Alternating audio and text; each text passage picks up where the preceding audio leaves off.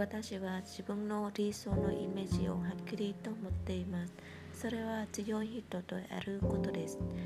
この場合の強い人とは、意見を明確に持ち、理論的に話を進め、相手を説得する力を持つ人です。私は今までそうなろうと努力してきました。しかし私が最近付き合うようになった彼はちょっと違っていて他人に対して自分を強く見せたくないと言いました。実は私も最近になってそうすることを疑問に感じるようになりました。強そうに見える人は本当は強弱くて弱そうに見える人が本当かもしれないと思うようになったのです。